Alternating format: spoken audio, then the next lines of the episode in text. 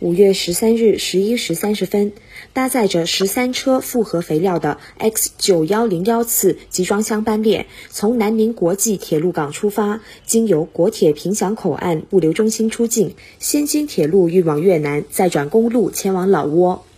据了解，这是广西开行的首趟中越老农资产品跨境多式联运班列，开辟了途经东盟两国的铁路、公路长距离运输新线路，助力中国与东盟双边贸易发展。中外运广西有限公司与中国铁路南宁局集团有限公司携手，为广西农资产品进出口企业。打造跨境多式联运班列产品，定制中国、越南、老挝的跨境多式联运运输方案，采用铁路和公路联运的分段运输模式，在国铁凭祥口岸物流中心实现无纸化通关出境，减少通关手续与耗时。货物由铁路发往越南，便可接续公路发往老挝，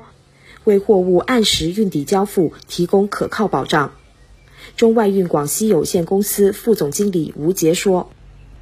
我们就通过啊这个铁路加公路的一个都路，这都是联运呃运输方案做对比啊，相对比我们以前的海运，呃至少需要半个月。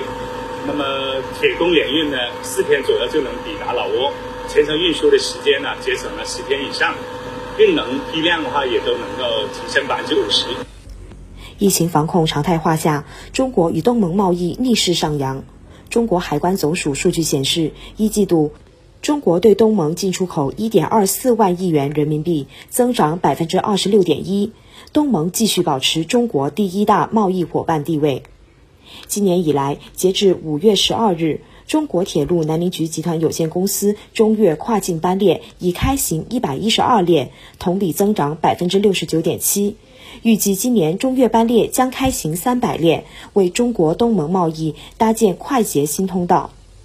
新华社记者黄凯莹、吴浩，广西南宁报道。